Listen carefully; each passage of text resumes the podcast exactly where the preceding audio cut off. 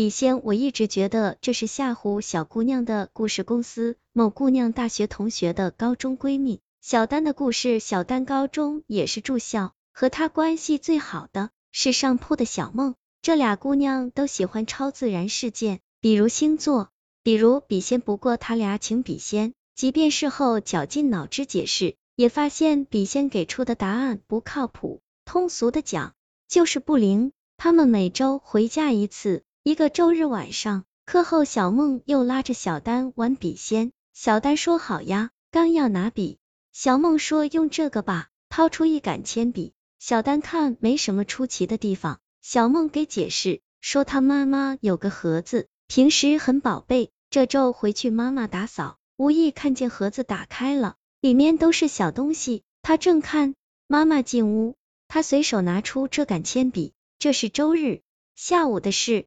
小梦拿了就回了学校，小丹也没在意，说请吧。问什么事呢？这俩姑娘对自己的技术实在没信心。小梦对班长很有好感，下周中班里去烈士陵园扫墓，小梦想问问笔仙要不要和他表白。其实笔仙说要他也不敢。以前玩笔仙，他们都是把张白纸中画一道，一边写行，一边写不行，然后看笔仙画的圈子。在哪面更大？这技术的确有点潮。这次小梦问完问题，笔仙没画圈子，歪歪斜斜写出两个字，不去。俩姑娘都吓傻了，又玩了两次，都是不去，不但吓得不敢再玩，而且远远的坐开，离那铅笔远远的。这时候门一响，进来一人，他俩还没从惊吓中反应过来呢，倒是别的同学说：“阿姨好，来者是小梦的吗？”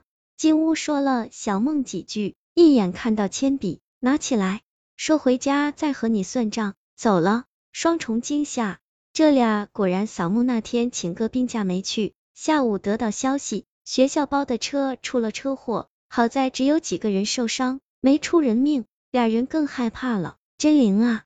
可是据说笔仙越灵也就越邪，他们不知道还会发生什么事。小丹出主意。说你妈那么重视那铅笔，你回去问问她。小梦没等周末，借口生病回家了。当晚，小丹接到小梦电话，说回家被他妈又骂了一顿。不过问出来铅笔的故事，那铅笔是他舅舅的，当年舅舅支援大西北失踪了，家人去领遗物，唯有这杆铅笔。当然，小梦没见过舅舅，以后也没再发生过什么邪的事情。小梦和他妈说了。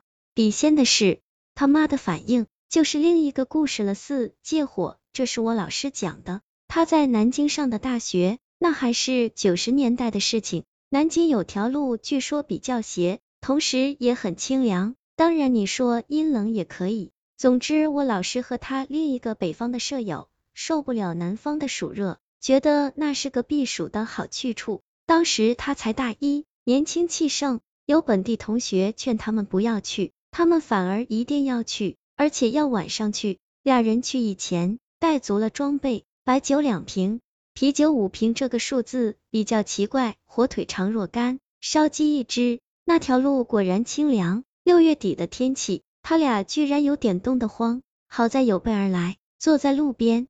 野餐开始。我老师的酒量，锻炼多年以后是三瓶啤酒封顶，而他是大一那年春节第一次喝酒。所以当时的酒量可想而知了。同他去的哥们，据说量比较大。然而鉴于他们充分的准备，所以可以负责任的说，这俩都醉了。醉到什么程度呢？我老师说，基本是走不到十步吐一下。自然，他那个状态还能不能完成这么高深的数学，我深表怀疑。反正大家知道他俩大醉了就好，烟酒不分家，也为了壮胆。他俩互相依靠着，踉踉跄跄往前走的时候，每人嘴里还叼着一根烟。到现在他都没想清，那么频繁呕吐的情况下，怎么保证嘴里有烟的？我想了个画面，太美了，觉得那才是恐怖片。话说他俩正走着，对面传来个声音：“借个火。”他俩都没把烟卷从嘴里拿出来，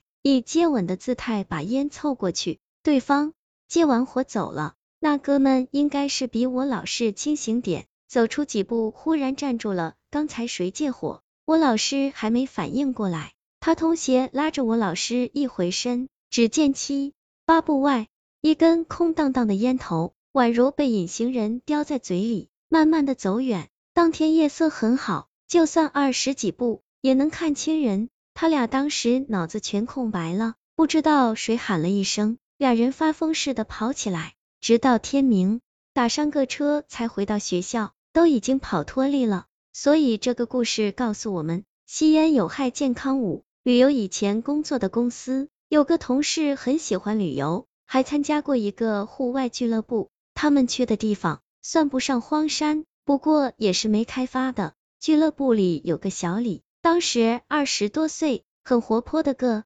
人。有次出去玩，几个男的在前面，小李尿急，大家先走，他去找个隐蔽的地方方便，追上大家。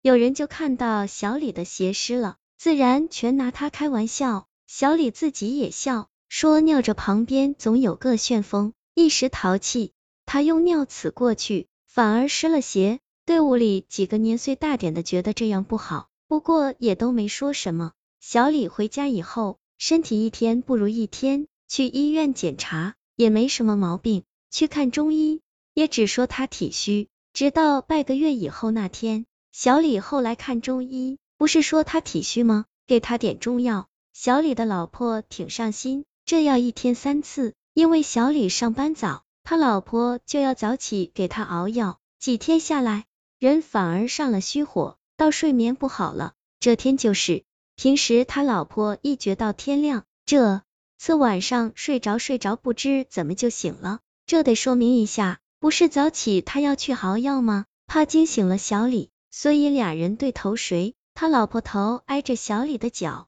迷迷糊糊的睁开眼，只见一双黑手正在往下拉小李，说是黑手，上面满是毛，指甲不能叫指甲，简直就是爪子，有半寸长。更可怕的是，小李的脚对着他老婆的头，那双黑手拉着的脚却离小李老婆有一尺多远，也就是在小李脚上还重叠着他的一双腿。他老婆真是条汉子，叫都没叫一声就晕过去了。第二天醒过来，把这事一说，吓得俩人赶紧去找大仙。所谓大仙，是我们这一个顶线儿的。大仙看了说：“我管不了，这是他在山上惹了事，那黑手是扯他的魂呢，等扯到腰就没救了。”好在大仙虽然管不了，还给出了个主意，去找个大庙或者道观做法事。怎么做？人家专业人士知道。听大仙的话，小李夫妻找到个大庙，总是把这事解决了。